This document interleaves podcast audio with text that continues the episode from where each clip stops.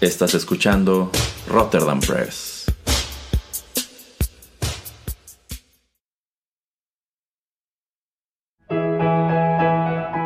Rotterdam Press presenta Arena Rocky Metal.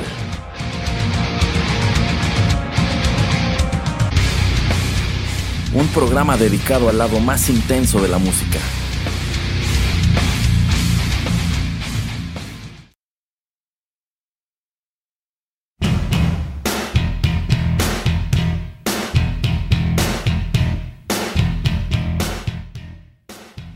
Hola amigos, ¿cómo están? Los saluda Erasmo de Rotterdam Press a través de estos micrófonos y es un gusto darles la bienvenida a la emisión número 74 de Arena, el lado más intenso de la música.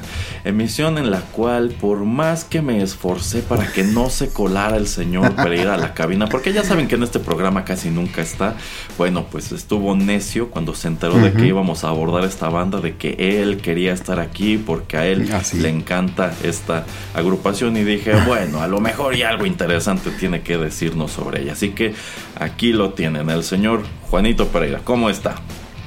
Yo estoy aquí bajo protesta, uno, porque no ha escuchado las demandas del sindicato. y dos, porque se está adjudicando programas que van en otro lugar. O sea, bandas y agrupaciones y música que van en otro lugar. Nada más eso es lo único que tengo que decir. O sea, ni el hola le voy a dar. Así es que continúe. bueno, sobre ese último punto quizá podríamos debatir en alguno de los segmentos siguientes. Sobre estas cuestiones de sindicatos y de peticiones, la verdad, no sé de qué me habla. Me causa ah. totalmente ruido. Pero bueno, en esta ocasión efectivamente estamos aquí para escuchar algo de música y platicar un poco sobre una banda que la verdad yo sí dudé en qué, en cuál de los programas, en cuál de los dos programas se encajaba, pero terminé por decidir, sobre todo porque no los quería explorar en orden, terminé por decidir colocarlos aquí en arena. ¿De quiénes se trata, señor Pereira? Vamos a hablar de la banda californiana Alien Ant Farm. Así es, esta banda que pues cobró cierta relevancia a principios de los años 2000 y después pues como que desapareció muy de golpe. Así que bueno, para ir calentando motores, para ir preparando toda la información, vamos a escuchar nuestra primera canción, señor Pereira, y ya regresamos.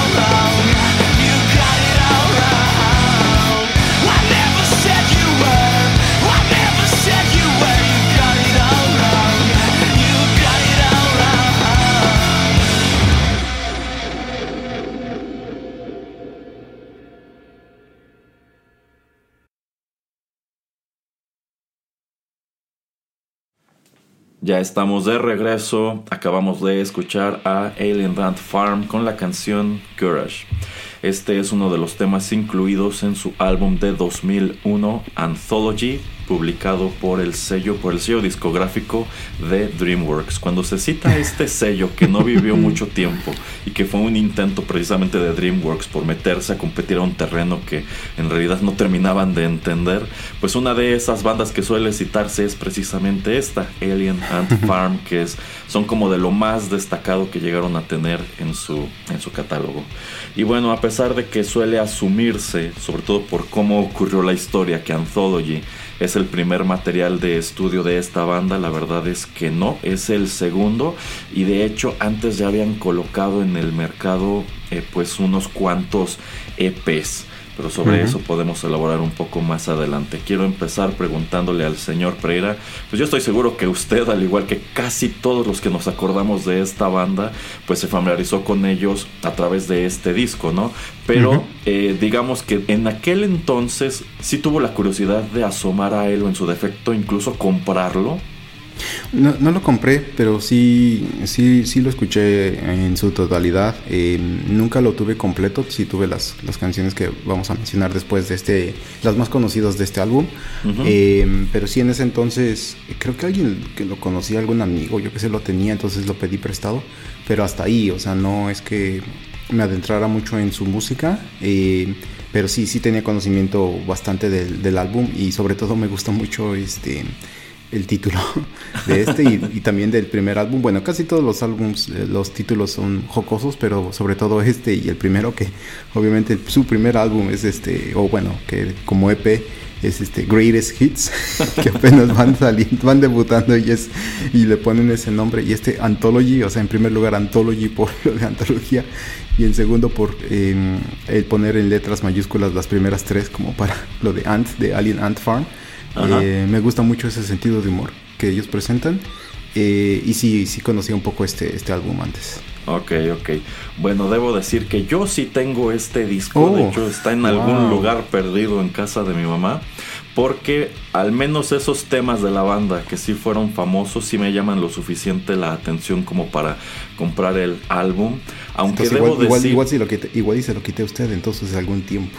Ah, entonces usted tiene mi disco de Ellen Ant Farm y por eso no lo encuentro.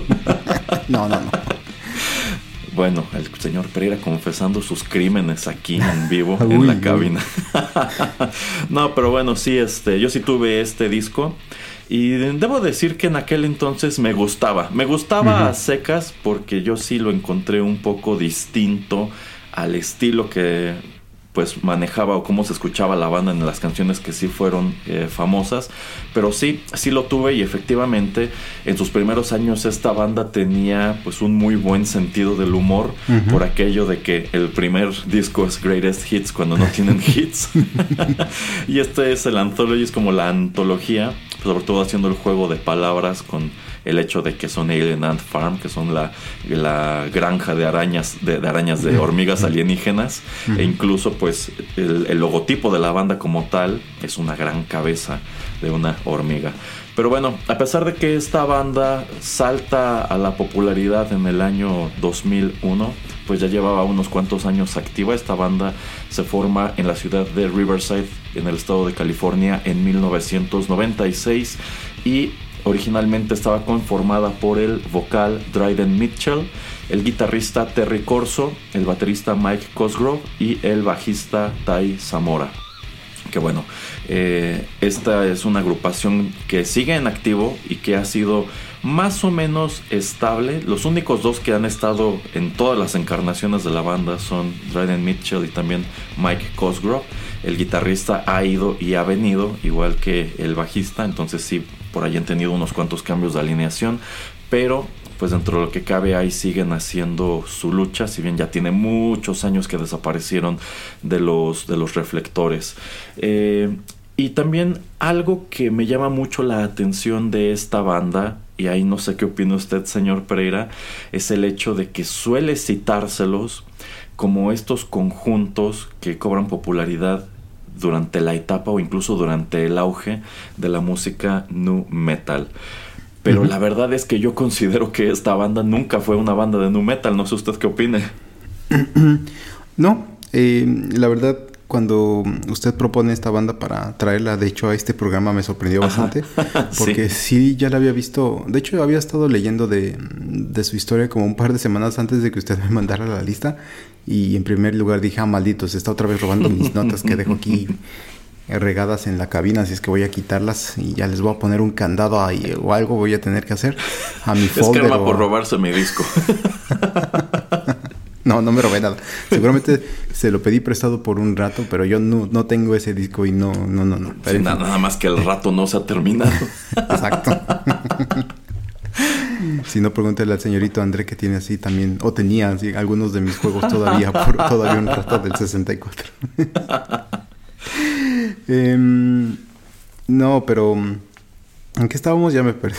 En lo de si eso no es nu metal. Eh, ah, sí, no, yo pensé que me, sorprendió y, yo dije, no, pues este para mí es como un poco más como rock, o sea, es rock más pesado, pero hasta ahí. Eh, también debo confesar que eh, después del disco de Truant les perdí mucho la, pista, o sea, no, no terminé de escuchar los últimos dos álbums, así es que no sé qué tanto haya evolucionado su música más allá de lo que usted me ha compartido, porque digo, no es que haya escuchado muchísimo de ellos, sí tenía yo curiosidad de qué había pasado con su historia, pero New Metal, New Metal, la verdad no, no, o sea, no me suena, la verdad, entonces es, es otra vez interesante, pero por ejemplo, con esta canción de Courage, al principio sí se escucha, ¿no? O sea, sí se escucha bastante metalera. Y ya después la siento, sí, un poquito repetitiva la, melodía y lo que sea. Y está bien, o sea, está bien. Es, es, este, es la primera canción de un primer álbum reconocido. Em, pero hasta ahí, ¿no? Pero como que sí se sentía un poquito dónde podía la dirección al tener ese tipo como que de entrada eh, de la canción hasta que eh, no sé, al minuto o minuto y medio donde pues eh, cambia eh, un poco esta melodía.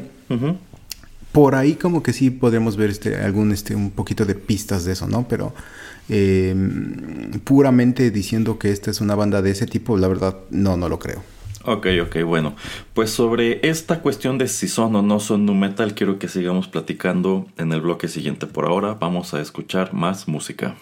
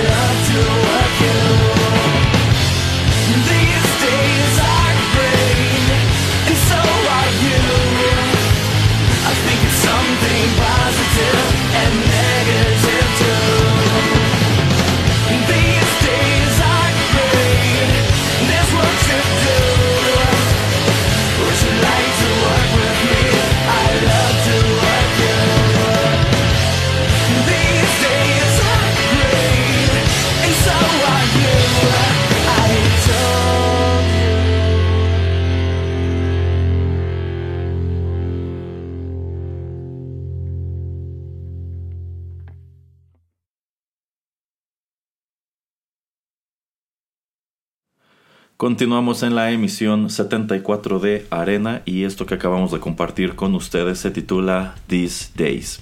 Este fue el primer y único sencillo que se desprendió del álbum Truant del año 2003, todavía publicado bajo el sello discográfico DreamWorks. Eh, Truant fue pues la continuación de su lanzamiento anterior Anthology y pues como bien señaló el señor Pereira en el bloque anterior, este es el punto en donde la gran mayoría les perdimos la pista, porque incluso debo decir que yo tenía la noción de que esta banda se había desintegrado poco tiempo después de que pusieron este disco en el, en, el mercado, pero pues no, ahora que estuve estudiando su historia descubrí que no, no sé de dónde saqué eso, siempre han estado en activo, pero bueno, yo tenía esa noción y que por eso todo mundo les había perdido la pista. Pero bueno, estábamos discutiendo al final del bloque anterior sobre si esta banda es o no es nu metal. Yo, yo considero que no, no es nu metal, es más como una banda de rock con considerables tintes de música pop. Eh, y precisamente por eso, pues cuando me viene a la cabeza la banda, pienso, es que no estoy seguro si encajan en arena o en su defecto en el programa de los One Hit Wonders del señor Pereira, porque yo creo que también pueden catalogarse como uno de ellos. Y sobre todo, puse mucho en tela de juicio si era prudente traerlos a arena, porque en vista de que la temática del programa es música rock, música metal, esta es una banda que en realidad no es muy pesada o no es muy pesada siempre. De hecho, tienen canciones que ya son prácticamente como blues o hasta como ska. Entonces, este, pues digamos que para efectos de esta emisión, sí me di a la tarea de escoger algunas de las canciones que suenan más pesado para precisamente acomodarnos dentro de este formato. Pero bueno, eh, habiendo escuchado esta canción These Days, eh, pues sí, este es el momento en el cual la gran mayoría les perdimos la pista. Esta es, por así decirlo, la última canción de esta banda que tuvo una gran difusión. Y yo creo que uno de esos aspectos llamativos de su difusión, y quizá el señor Pereira aquí esté de acuerdo, es el video, el video musical. Porque, bueno, eh, yo, creo que en sí, en sus primeros años, esta banda tenía buenos videos musicales como tal. Más adelante vamos a comentar otros dos.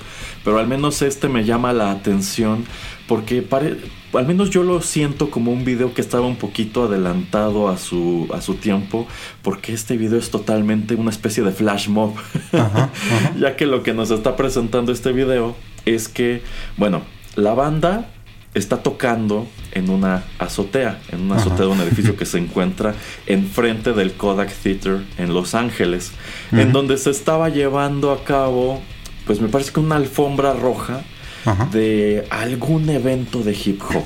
No, los BET, ajá, los BET Awards. Ah, bueno, eso.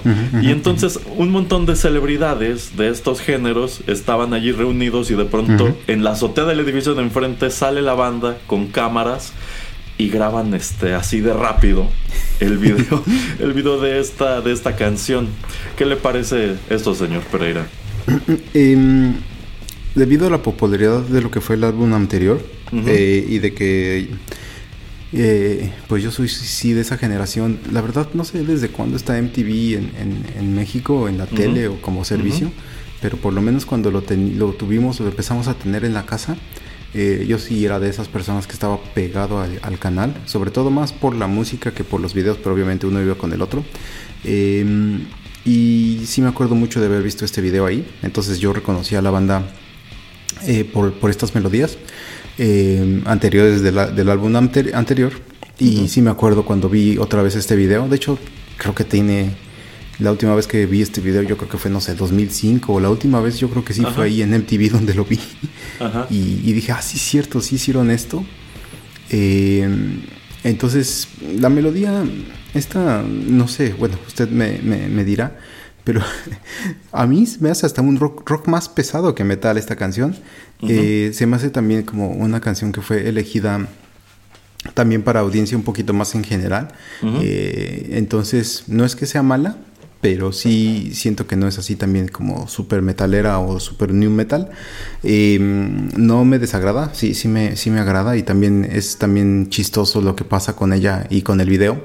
Eh, pero pues este sí, o sea, mm, creo que em, como usted comenta, yo también pensé que habían desaparecido porque después de esta melodía nunca los volví a escuchar. De hecho, el único otro lugar donde los escuché fue en el álbum de el primer soundtrack de Spider-Man, este de Tobey Maguire. Ahí tienen una melodía y según yo es en el primer álbum, eh, se llama este Bug Bites. Eh, porque tengo ese álbum, entonces por eso los conozco. Entonces yo, yo pensé como usted, dije, no, estos tronaron, porque eh, si no, pues qué interesante, ¿no? Que también hubieran estado en ese soundtrack, en la película más grande del 2002, y que después así, de unas por otras, este, pues simplemente tronaran, se me hizo muy extraño. Pero como le comento, este, así es también como los conocía y, y también se me hizo extraño no, no saber después de ellos. Ok, ok. Yo considero que un error de distribución o de comercialización de esta banda, eh, bueno, en primer lugar es el hecho de que son firmados por un sello que sale al mercado pues prácticamente para fracasar. Y a pesar de que trae el respaldo de una empresa que estaba cobrando muchísimo vuelo con sus películas animadas en ese momento y de hecho el fundador del sello como tal fue el propio Steven Spielberg, pues lo cierto es que no duran gran cosa porque pues eh, digamos que es una especie de sello sin identidad porque empieza a firmar un montón de cosas a las que le ven potencial, entre ellas esta banda, que yo considero que sí es recordada o suele asociarse con este género del nu metal es, en primer lugar, por los años en los que surge. Ya hemos dicho antes en este y en, otro, en, este y en otros programas de Rotterdam Press que hay un número de actos noventeros y dos mileros que se asocian con el nu metal, porque eso era lo que estaba, eso era lo popular, pero en realidad no tocaban eso, y ya lo hemos señalado con el caso de Deftones, el caso de, de Ramstein y otros, que pues sí, quizá estaban incluso en la gira de Family Values, pero en realidad no eran, no eran nu metal, no tenían un sonido como el de Korn o el de Limp Bizkit. Eh, pero yo creo que pues en tomando en cuenta que era el estilo de rock popular en ese momento, entre adolescentes, entre jóvenes adultos e incluso niños, pues era totalmente la intención de DreamWorks vendérselos, acercarlos a ese mercado.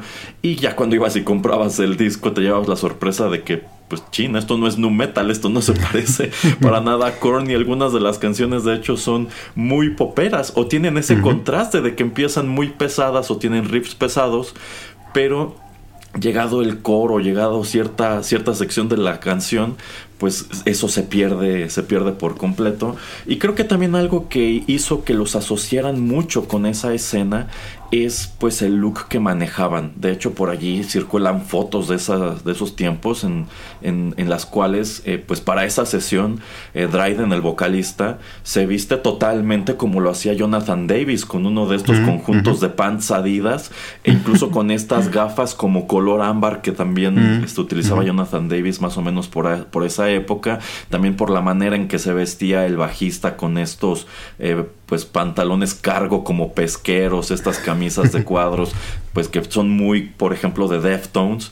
Yo creo que es parte de lo que ocasionó que se los asociara mucho con el género, pero lo cierto es que al menos en mi opinión no tenían prácticamente nada que ver, más allá de algunos riffs que quizás sí tenían la influencia de las cosas que, que estaban de moda. Entonces yo creo que no supieron venderlos en su momento y por eso para muchos de nosotros que sí conocimos las canciones que pegaron de su disco anterior, pues llegado esta, este video y llegado este disco, pues les perdemos la pista y nos quedamos con esa idea de que pues ya fueron, ya, ya, no existe esta agrupación.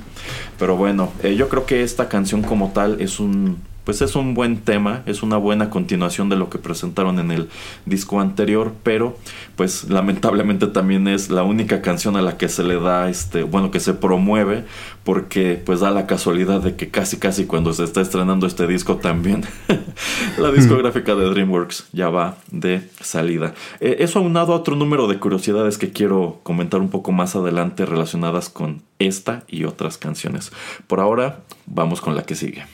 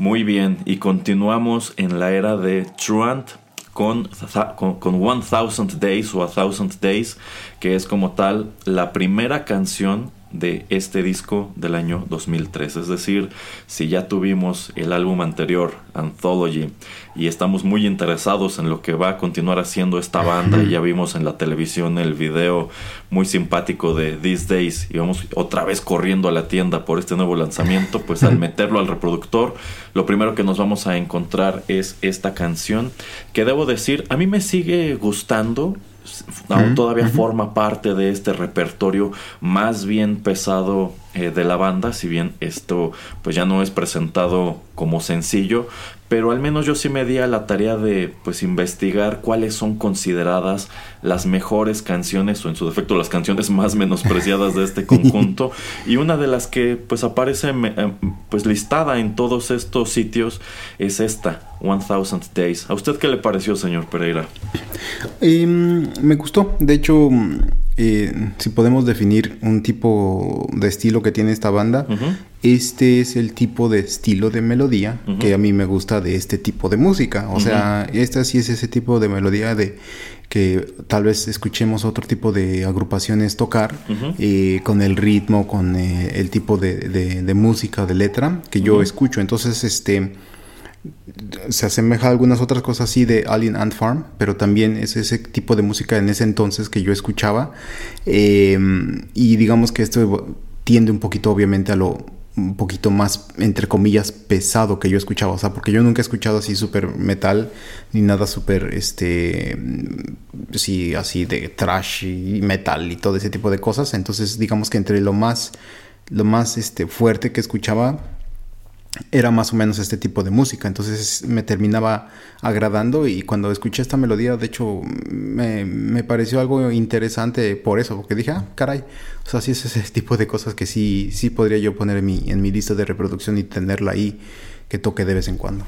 Sí, y es que yo considero que algo que constatamos en las canciones que hemos escuchado hasta ahora es que revisitarlas es como dar un vistazo a los 2000 porque esta banda suena precisamente eso, suena muy 2000 era, suena ah, como un bueno, es que había muchísimas bandas que estaban tratando de replicar eh, lo que fue la era nu metal que en este en este punto 2003 ya iba totalmente de salida, de hecho, eh, pues muchas de estas bandas o desaparecieron o sufrieron transformaciones radicales como como los primos lejanos de los Alien Dance Farm que fue Papa Roach, que más o menos en estos años ya no hacían nu metal y se estaban convirtiendo en, emos.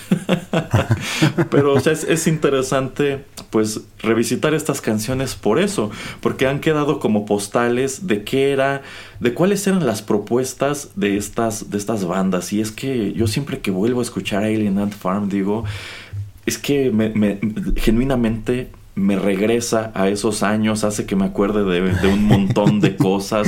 No lo sé, tienen muchísimo como ese zeitgeist, zeitgeist de los, de los 2000. Entonces, yo siento que canciones como One Thousand Days lo capturan eh, a, la, perfección. Eh, y bueno, esta decido incluirla pues por, eso, porque forma parte de ese repertorio más bien pesado de la banda.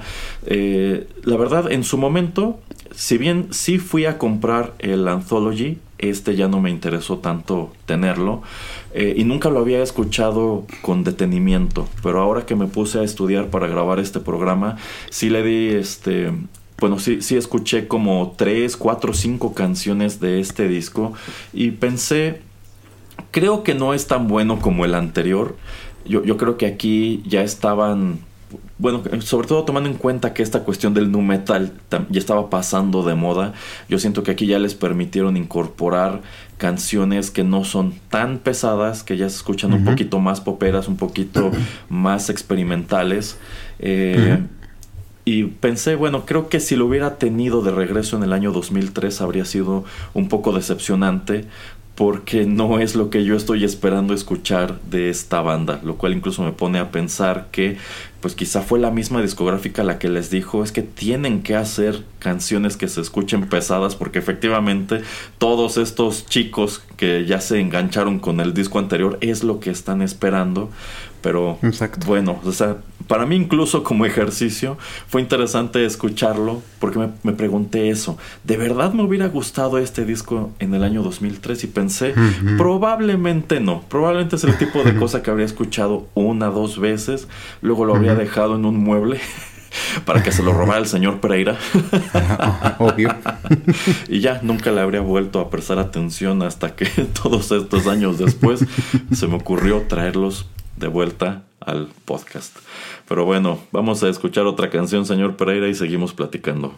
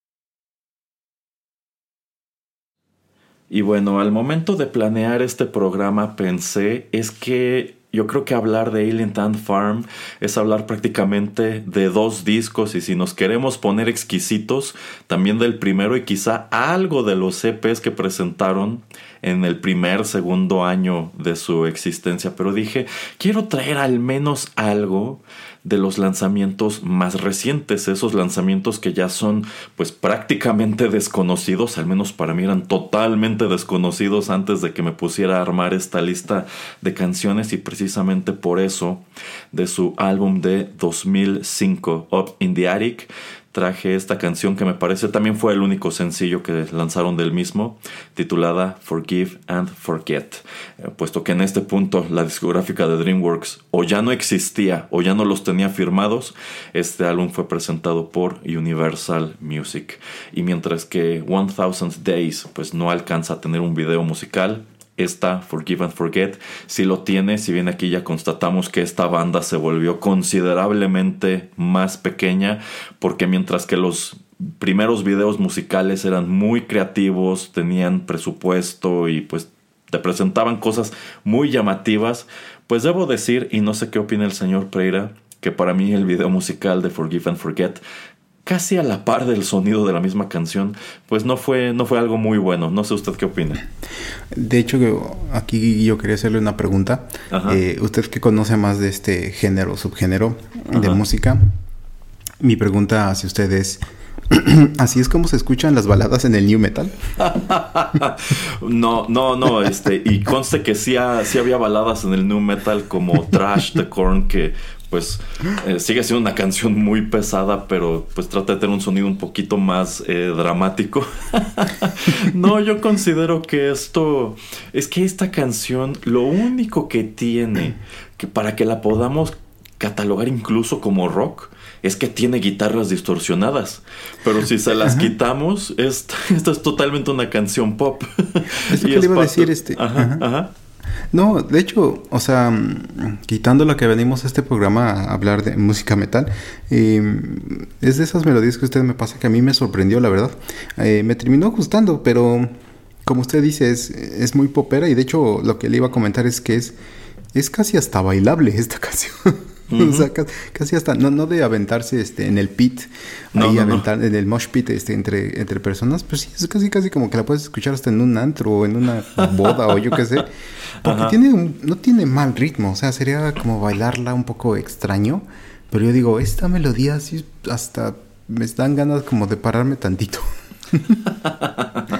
bueno, el hecho, eh, híjole, y es que eso es algo que quiero elaborar pero en el siguiente bloque, es que en sí sí hay un número de canciones de Alien Ant Farm que tienen eso, que tienen muy buen ritmo, que tienen este bajeo, que efectivamente te dan ganas de levantarte y moverte, pero sobre ese ingrediente en específico, sobre ese miembro de la banda en específico, quiero elaborar en el siguiente bloque, no aquí.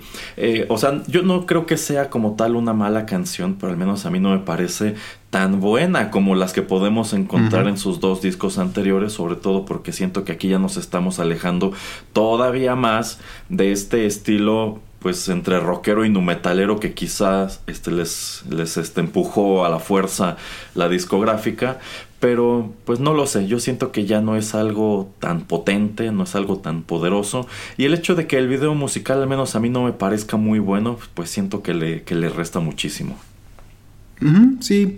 Eh, en algún lado leí que este video sí lo habían grabado, pero que, digamos, como no había lugar donde publicarlo, se lo guardaron y, yo creo que lo, aventaron cuando YouTube empezó a existir eh, o cuando tuvo un poquito más de resonancia o yo qué sé, como que, o cuando empezaron ellos a, a, entender cómo este, subir sus propios videos a YouTube. Pero en algún lado es que, es que leí que eso, de que mm, lo habían grabado y en algún lado se había medio perdido y hasta que alguien lo este disque encontró yo qué sé y lo subieron. Pero digo obviamente como, como ya habíamos dicho no que no sabíamos mucho de ellos eh, hasta después de, de, su tercer álbum pues quién sabe no o sea igual esta canción sale en el 2011 12 o quién sabe y bueno o sea el video y nosotros ni en cuenta pero bueno ahí, en algún lado leí eso. Sí sí y bueno aquí es de notar que aunque solamente son dos años después de Truant, pues es un fenómeno recurrente que a quien le pregunta sobre esta banda te, dirán que no conocen lo más reciente porque a pesar de que este disco es publicado por Universal, pues me imagino que no le hacen eh, mucha promoción tomando en cuenta que pues el sonido ya no es muy parecido al de Anthology, tomando en cuenta que las canciones ya son un poquito diferentes y que pues creo que incluso la dinámica de trabajo al interior de esta banda ya no era tan buena como, como sucedía al principio. Algo que ellos suelen eh, citar en entrevistas que digamos sí les representó un fuerte golpe eh, como banda es el hecho de que en el año 2002 pues tienen un accidente en un autobús mientras se encontraban de gira en España. Y pues al parecer sí les, sí les va bastante mal. Eh, creo que el único que muere en el accidente es el conductor de este autobús, pero pues el resto de los integrantes eh, pues sí sufren heridas considerables. Y el mismo Dryden, algo que suele señalarse mucho de sus presentaciones en vivo más recientes y no sé si el señor Pereira haya buscado algún video de esta banda en vivo, eh, es el hecho de que, pues en sus primeros años, esta era una banda con muchísima energía sobre el escenario y pues de varios años para acá. Eh, se ha señalado que pues Dryden ya no, ya no hace todo lo que hacía antes y ya no hace sus caras chistosas y, demás. Pero pues él, ha dicho que pues después del de el accidente pues como que ya había muchas cosas que sencillamente no podía hacer a pesar de que todavía era eh, pues bastante bastante joven. Entonces pues ellos suelen decir que después de ese accidente de autobús ya nada fue lo mismo para Alien Ant Farm. No, no sé señor Pereira si usted buscó alguna presentación en vivo de estos chicos. Em, sí sí las he visto y como usted comenta em, creo que em, este Dryden se lesiona en la nuca, una de estas vértebras de la nuca. Y, yo creo que es también por eso que la energía como que también termina bajando porque, híjole, muchas veces si eres mucho eh, tu frontman y sobre todo digo el último par de melodías eh, que vamos a discutir que también tienen videos sí se ve mucho este físicamente lo que eran capaces. Digo también eso ya tiene eh, casi 20 años de, después de su último álbum. Bueno entre entre el entre el em, entre este perdón Anthology y, el último álbum. Entonces digo también la gente crece no pero sí yo creo que eso sí termina afectando y, y, si no lo iba a mencionar usted lo iba a mencionar yo acerca del accidente. Yo creo que eso sí, eh, pues tiene un impacto y tal vez eso también retrasa un poco, em, em, pues de que ellos quieran empujar eh, un poco más este, su carrera. Yo creo que pues sí terminan tal vez eh, no solamente con heridas, heridas físicas, sino tal vez emocionales, ¿no? De, de, lo que, de lo que pasa y no sé qué tan tanto fue el shock, ¿no? De que, bueno, iban en el autobús y una persona que iba con ellos muere, entonces imagínense, ¿no? Entonces, pues difícil, ¿no? Difícil situación. Sí, sí, y me imagino que no ayudó el hecho de que pues tenían detrás una discográfica presionándolos a sacar música lo antes posible cuando quizá en lo último que estaban pensando después de este acontecimiento era en volver a encerrarse en un estudio, quizá incluso pues quisieron tomarse un descanso y nada más no se los permitieron. Bueno, pues vamos a escuchar otra canción, señor Pereira, y aquí aquí es en donde las cosas van a ponerse buenas.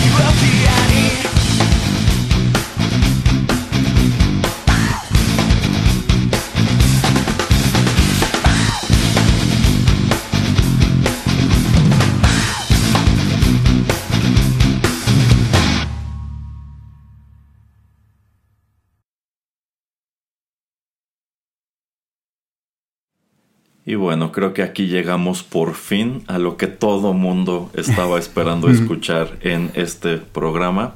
Y yo creo que eso es contándonos incluso a nosotros. bueno, esto que acabamos de escuchar se titula Smooth Criminal esto apareció en el álbum Anthology en 2001. Me parece que fue el primer sencillo que presentaron del, mismo y por supuesto es un cover de la exitosísima canción de Michael Jackson de los años 80. Y cuando hablamos de covers de Michael Jackson, nos guste este tipo de música o no, pues uno de los que más suele citarse es precisamente este, que en su momento incluso vino acompañado de un video musical, pues muy sencillo, pero al mismo tiempo muy simpático. Y es que yo considero que esta banda, la verdad, hizo algo padrísimo con esta canción de Michael Jackson, que de por sí es buena, pero lograron adaptarla, yo creo, magistral a lo que ellos estaban haciendo y la convierten, pues sí, en una canción con un ritmo un poco, con un sonido un poco más agresivo, pero que conserva lo esencial, conserva ese, ese ritmo pegajoso que de nuevo hace que te levantes y que quieras pues, ponerte a, mover el cuerpo. Y ah, yo, creo que vamos a coincidir en que esta es la canción con la cual nos toca descubrir a Alien Ant Farm, ¿o no, señor Pereira?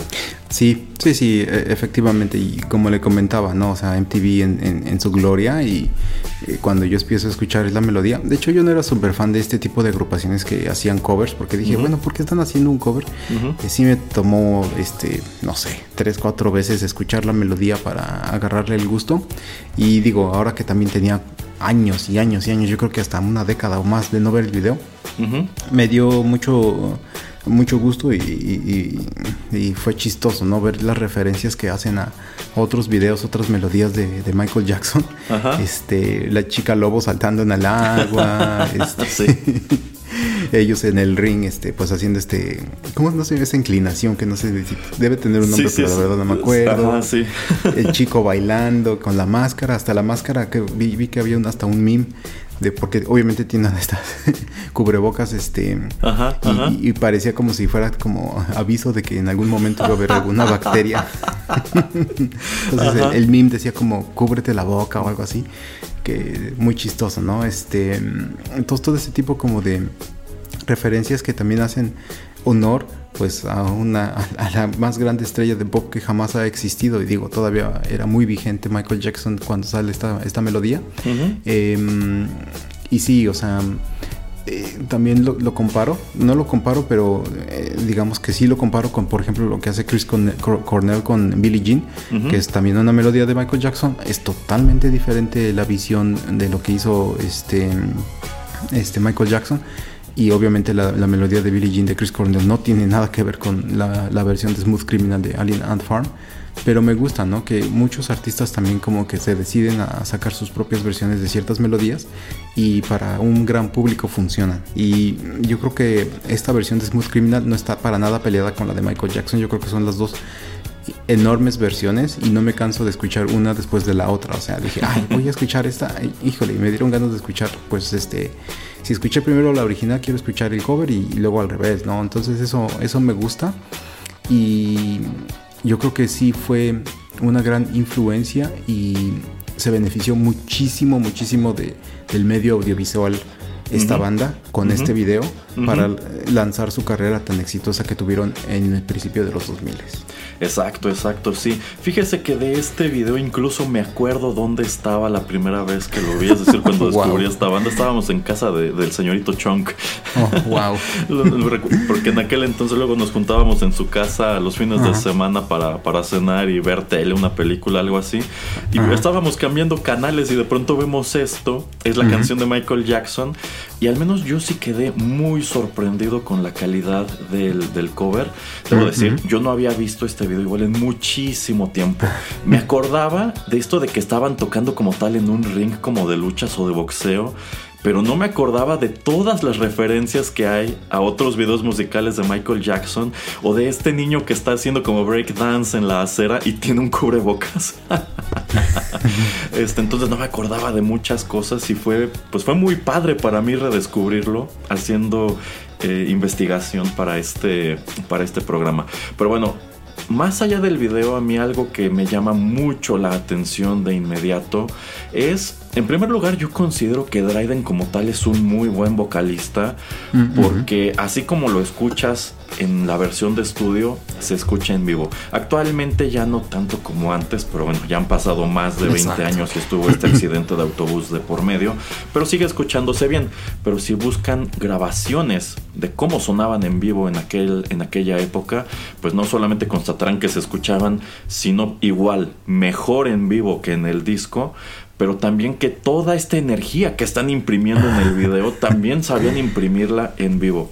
Y quizá el ingrediente que a mí más me llama la atención en ese momento y a la fecha yo considero que eso es lo que hacía que esta banda funcionara, era el bajista, ah, el bajista Tai Zamora, que no solamente tiene una increíble personalidad delante de la cámara o sobre el escenario, y es que cuando lo ves tocar en vivo, es este este, este músico era, era un riot viviente.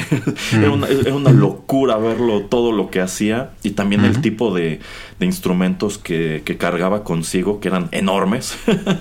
este, yo considero que lo que hace que funcione este cover de Smooth Criminal es que pues él copia a la perfección este bajeo tan característico pero pues lo baja unos cuantos tonos para que se escuche más pesado. Y él es quien lleva sobre sus hombros o sobre sus dedos todo el peso del mismo.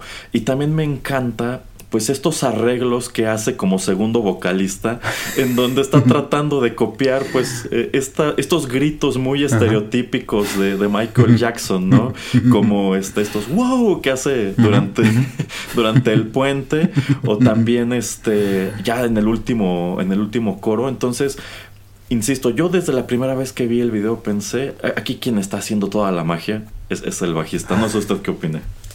Sí, sí, sí, sí, o sea eh, como le digo, se, se, se, acuerda uno de, esta melodía por, por, lo, por lo audiovisual, por lo que estaba en el video, pero si quitamos este, pues eso y nada más nos enfocamos en lo que es la melodía, eh, usted tiene toda la razón, o sea, eh, es, es, muy increíble, ¿no? La manera en que, si quieres ponerle un ejemplo a alguien de eh, por qué debes de tocar el bajo o cuál es el beneficio de tocar el bajo, es así de, pues mira, este señor está llevando, como usted dijo, está, haciendo todo aquí, o sea, está llevándosela toda, desde el principio al final, y lo hizo suculentamente. Entonces, este, em, solamente puedo concordar con todo lo que usted dice y me gusta mucho, o sea, los tonos, eh, los riffs, todo, o sea, está muy bien producida también esta melodía. Así es, así es. Eh, desafortunadamente, eh, este músico Tai, eh, tai Zamora pues ya no forma parte de, esta banda. Él se va, bueno, de hecho ya se fue dos, veces, dos, dos veces. Primero se fue en el 2006, regresó en 2008 y se volvió a retirar en, en 2014. Y tomando en cuenta que para mí, él, él era el encanto de la banda, yo en su momento sí tuve la curiosidad de investigar qué otras cosas tenía. Porque dije, es que si, lo, si aquí hizo esto, yo creo que este músico donde lo pongas va a hacer cosas padrísimas. Y pues desafortunadamente descubrí que este músico, más allá de Alien Ant Farm, prácticamente no ha tenido eh, mucha carrera. Eh, y formó otra banda que se llamó Mick, que solamente dio un álbum y lo he escuchado y es muy diferente, pero sí tiene una canción que dije, esto suena totalmente como algo que pudo haber hecho Alien Ant Farm.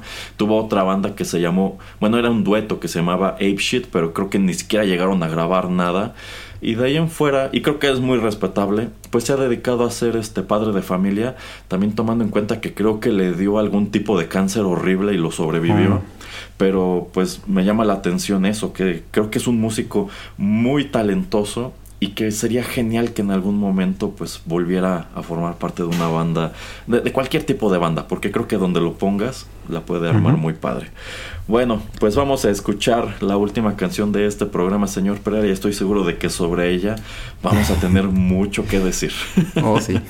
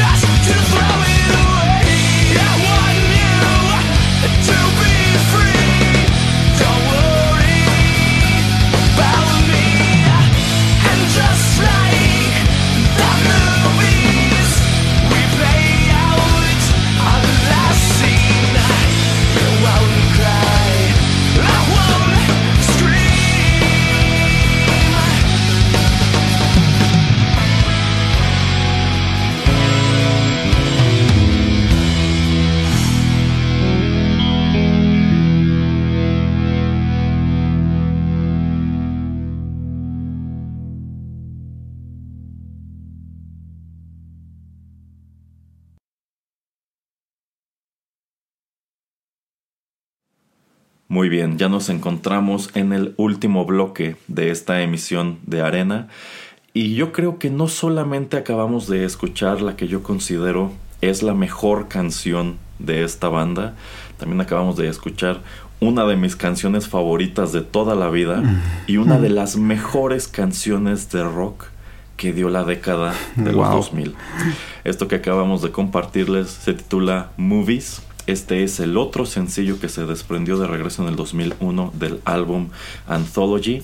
Y es que yo creo que si la banda la rompió en un inicio con su cover de Smooth Criminal, pues prácticamente vino a ponerle el acento o la umlaut a la letra O con esta canción que pues desde la primera vez que la escuché igual me encanta. Y cuando vi el video musical también pensé híjole es que estos videos tienen cosas padrísimas tienen un montón de referencias por aquí por allá. Y también pensé es que estos músicos deben ser totalmente totalmente unos nerds.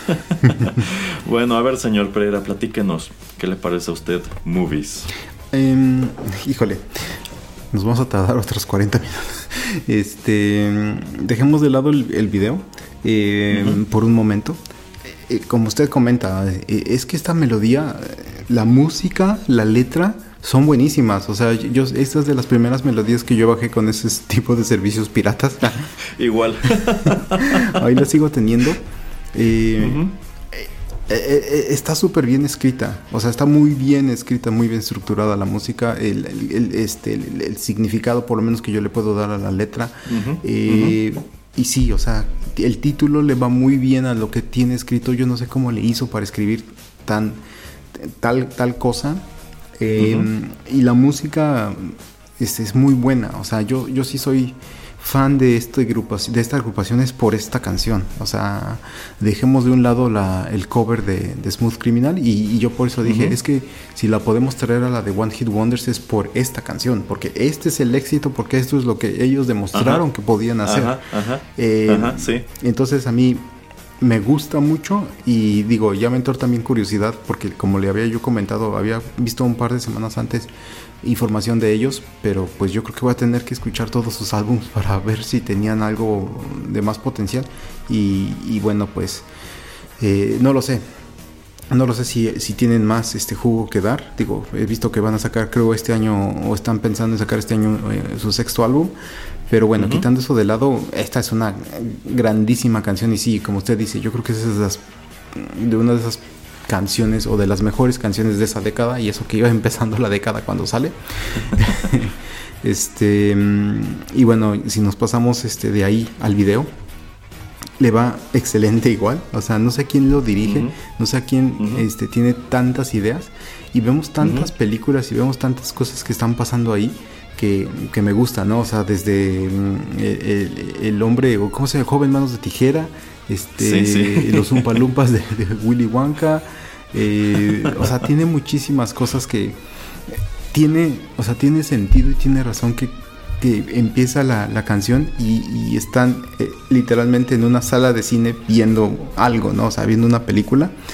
Eh, me gusta que tiene una pues tiene una historia, ¿no? O sea, es una mini película en, el espacio de cuatro minutos y medio, que eso también lo hace increíble. O sea, estás este, construyendo encima de una canción que es suprema y estás haciéndola mucho mejor. Y, de las cosas que me acordaba es de cuando este, el hombre de manos de tijera y está este, este chico con el afro. y le hacen las iniciales de la banda. se me hace muy chistoso. Y de hecho, cuando usted me mandó este, la, lista de canciones, lo primero que me acordé fue de él y sus lentes de 3D. Este, y obviamente, pues tienen otro tipo de cosas este, en, el, en, el video. Eh, que hacen referencia a, otras películas como pues de nuestras favoritas como es lo que es este Cazafantasmas.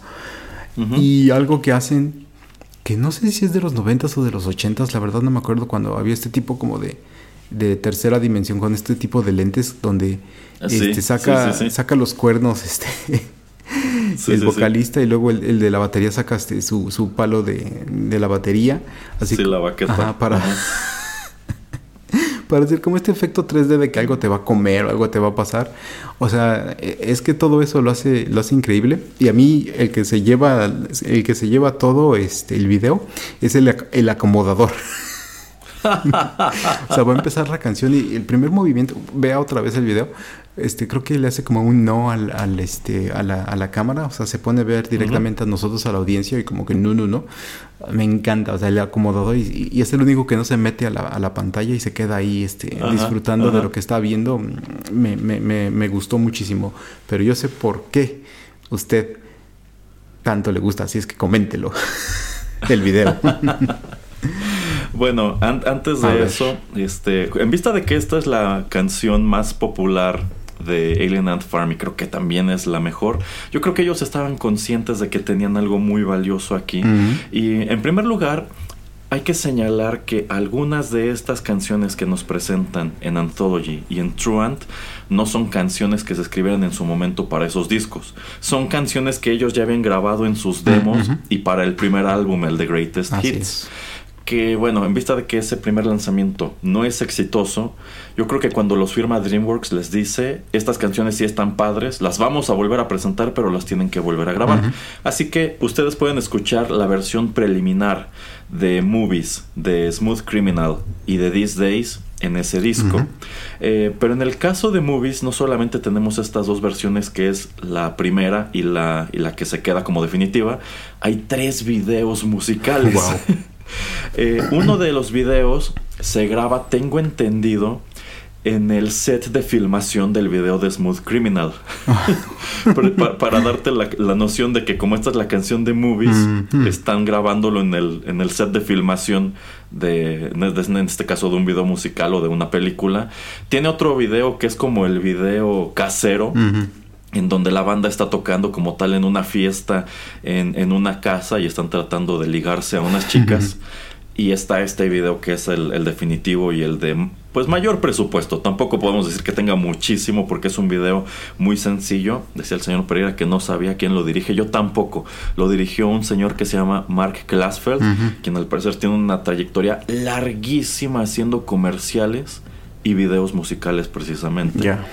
Pero bueno, o sea, el, el, video desde la primera vez que lo vi pensé, es que esto es genial y le queda como guante a la canción por aquello de que en primer lugar todo está grabado al interior de una sala de cine y me encanta cómo pues entran de golpe todos estos chicos que son chicos con una pinta muy como de rockeros, una pinta muy alternativa, acaparan las butacas eh, y la banda pues termina metiéndose a la pantalla y terminan siendo por así decirlo los héroes de la película. Y tenemos estos efectos en donde efectivamente Dryden saca la mano de la pantalla como uno de estos efectos de 3D de los 80 de los de los 90 y las referencias eh, que son muy buenas empezando por eh, cuando aparece esta chica que es claramente eh, bueno, claramente está inspirada en el personaje de Violet uh -huh. del libro y de la película de, de Willy Wonka, uh -huh. la original.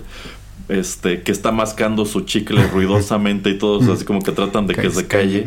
Y, y, y, recibe exactamente el mismo castigo del personaje, que se infla y la van aventando, ya que está inflada como pelota, la van aventando para atrás. Pero, pues tú ves a, este, a, a los músicos, a los miembros de la banda, caracterizados como los Zumpalumpas uh -huh. de la película de Gene Wilder. Y es una caracterización buenísima. y, y, no importa que dure unos cuantos segundos solamente, eso hace de este video algo padrísimo también cuando se caracterizan como los, como los cazafantasmas. Uh -huh. Que ahora que estuve viendo otra vez el video, en ninguna parte del uniforme tienen el, el logotipo de los cazafantasmas, obviamente. pero te queda clarísimo qué es a lo que están haciendo referencia. Y me parece que es a este chico que no se sienta al que ajá. le disparan. que llega, los, los... Sí, no, no llega, o llega tarde o, ajá, o, o, no se sienta. Ajá, pero bueno, está estorbando, no se quiere sentar y le disparan para que se sienta. Y también. Y queda cubierto como de ectoplasma, una cosa así. Pero yo creo que el gran, gran, gran, gran momento de este, de este video, y me gusta y no me gusta, no, no me gusta porque interrumpe la canción, pero me gusta por lo que representa, es cuando llega el momento de parodiar Karate Kid. que Dryden está vestido con este gui blanco, como, como Daniel, y los otros músicos con los guis negros como los Cobra Kai. Este, y en ese momento Dryden es cuando se lesiona, ¿no? Cuando barren la pierna. y todos en el pueblo que así como que, ¡oh no!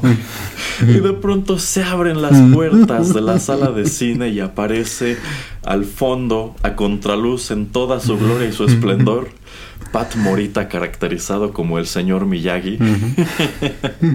y también se mete a la pantalla. Y este. Y mientras Dryden está tirado lesionado en el piso. A mí me, gusta cómo. Eh, lo primero que hace es empujarlo y le dice, Dryden-san, shut up, y lo avienta. y, hace, y hace este truco, este como poder mágico de la primera película de Karate Kid, en donde frota sus manos y supongo que alcanza un nivel de calor este, este como de dioses, una cosa así. y ayuda a Dryden a que se levante y pueda seguir, este, pueda seguir peleando. Y bueno, ya después de esto termina la canción con esa referencia de Edward Scissorhands que es el, baterista el que está caracterizado así, y los otros músicos tienen sus instrumentos como de arbusto, aunque las, la guitarra y el bajo parecen otra cosa.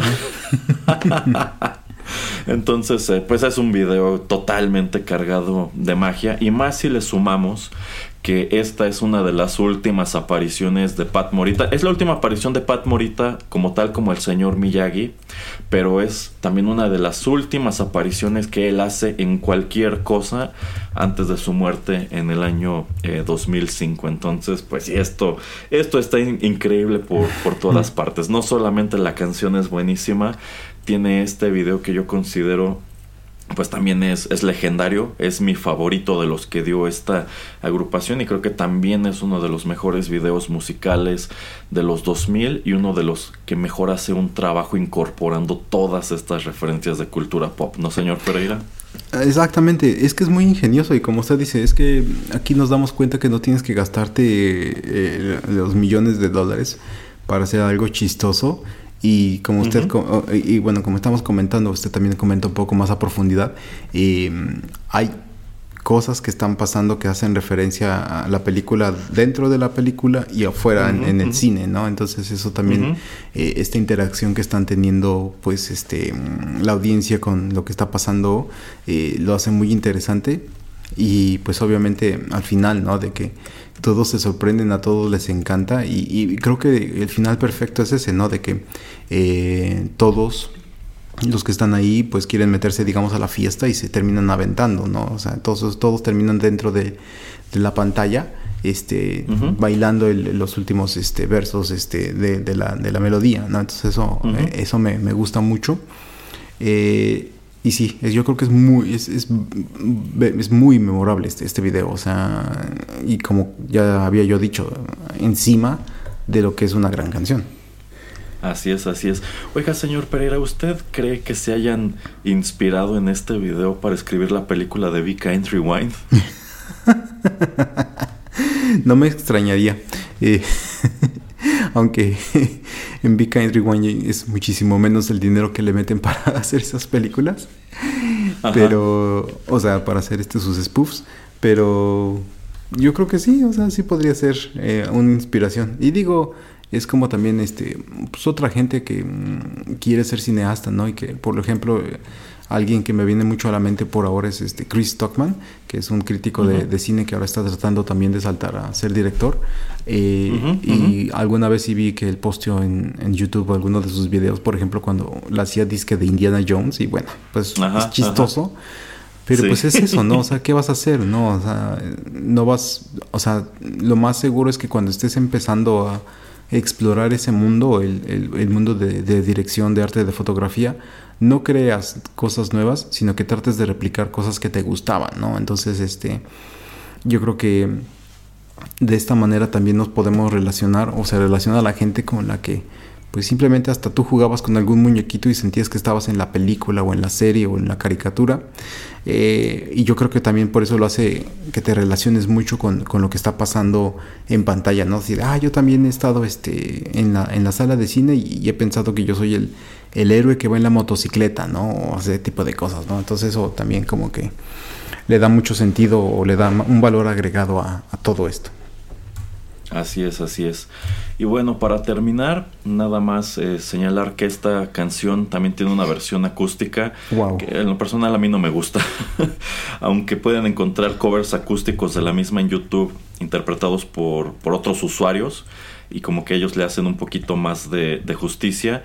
Y también si buscan versiones en vivo de movies, esta canción funcionaba de maravilla en vivo de regreso en los 2000 si buscan pues cómo la tocan en sus presentaciones más recientes sus presentaciones re- más recientes la verdad son algo triste en cuanto a que solamente son en festivales Mm. festivales no muy grandes y para colmo es muy evidente que los ponen muy abajo en la lista porque siempre es de día y casi no hay gente tristemente Oh. este, y también algo que no me gusta es que, bueno, pues mucha de esa energía que hizo mágicas canciones como Movies o como el cover de Smooth Criminal, pues ya no están presentes. Es decir, Movies en vivo actualmente ya se escucha como algo pues muy distinto a lo que es la grabación de estudio y yo considero que es una que es una lástima pero bueno allí quedan estas grabaciones como testimonio de la que yo considero era en su momento una banda con un montón de potencial pero que por cuestiones de cómo funciona esa industria y quizá del destino mismo pues nada más no logró convertirse en lo que pudo haber hecho. No lo sé. Ahora que están muy de moda los multiversos, a mí se me ocurre que hay otra, hay otra línea temporal, hay otra continuidad en la cual probablemente Alien Ant Farm se convirtió en una de las bandas más grandes de la escena rock de los 2000 y los 2010. Pero bueno, algo más que quiera comentar antes de despedirse, señor Pereira. Simplemente construyendo en eso que usted está diciendo, eh, también interesante y extraño, ¿no? Porque eh, también es una banda cuya música escuchamos en, en, eh, en- que son partes de, de soundtrack de videojuegos extremos, eh, como de snowboarding, de, el de Tony. Hawk Pro Skater 3. Este, en algún Madden. en, el, en Madden, en, el- en el de NHL y en algún otro de esos, este, como cuatrimotos o yo qué sé. Eh, Entonces también en algunas, oh, obvio, bueno, casi la, la WWE eh, ha usado Ujú. música de todos lados, pero también en algún momento este, utilizaron música de ellos.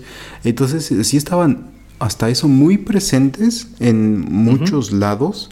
Entonces muy extraño, como usted comenta, que no haya explotado esta banda en ese entonces, pero yo creo que nuevamente, ¿no? Es como usted comentaba en otros programas, como que ese tipo de música ya iba en decadencia, o sea, como, como tan rápido llegó, tan rápido se fue.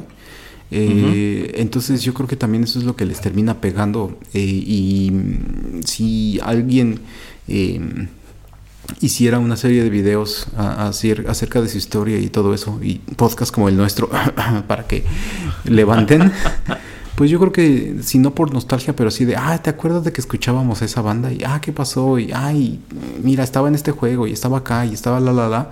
Y yo creo que sí podría em, tomar otra vez relevancia, por lo menos la historia, o sea, no, no, no que volvieran a ser tal vez tan famosos como lo fueron antes, pero sí que, le- que más gente apreciara eh, lo que fueron y, pues la parte de, de, la historia que dejaron, este, sobre todo entre el 2001 y el 2005, eh, pues sí plasmaron muchas de sus canciones en, en- muchas cosas del entretenimiento. Entonces eso también es, es algo, eh, eh, pues para mí muy, muy, muy interesante, muy, muy, muy chido también, eh, muy, muy de valorarse.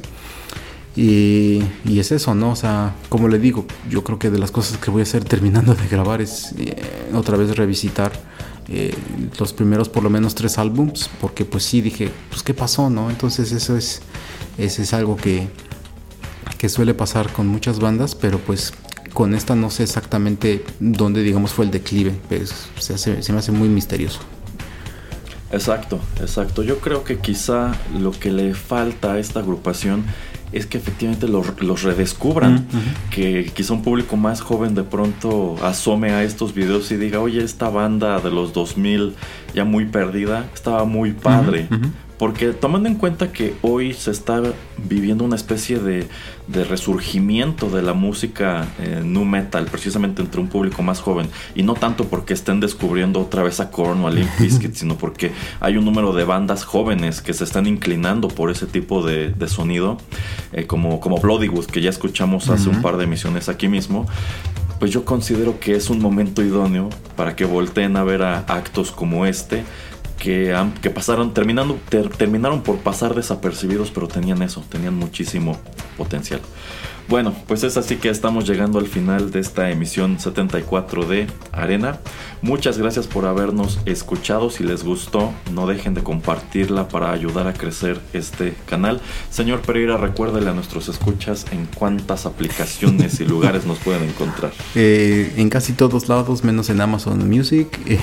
Soundcloud.com es nuestra casa y tienen todas las eh, playlists, las listas de reproducción, casi todas tienen ya nombre para que puedan encontrar exactamente lo que quieren escuchar en cualquier aplicación de Android, iPhone eh, de podcast, pues ahí nos encuentran. Si se suscriben automáticamente pueden también bajar todo lo nuevo que subimos prácticamente cada semana.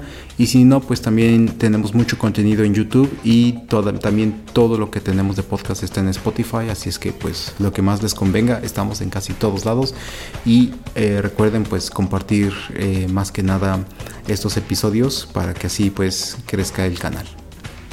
Así es, y también pueden seguirnos en cualquiera de nuestras redes sociales. Estamos en Facebook, Instagram, X y también en Threads.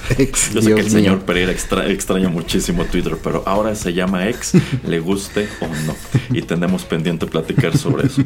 Bueno, pues muchísimas gracias por la sintonía. Se despiden de ustedes el señor Juanito Pereira y Erasmo de Rotterdam Press. Hasta la próxima.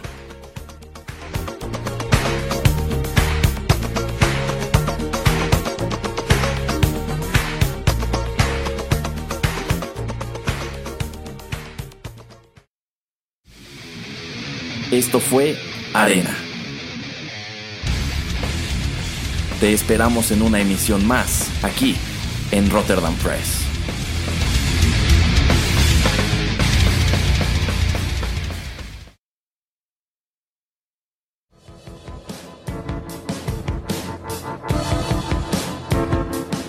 Estás escuchando Rotterdam Press.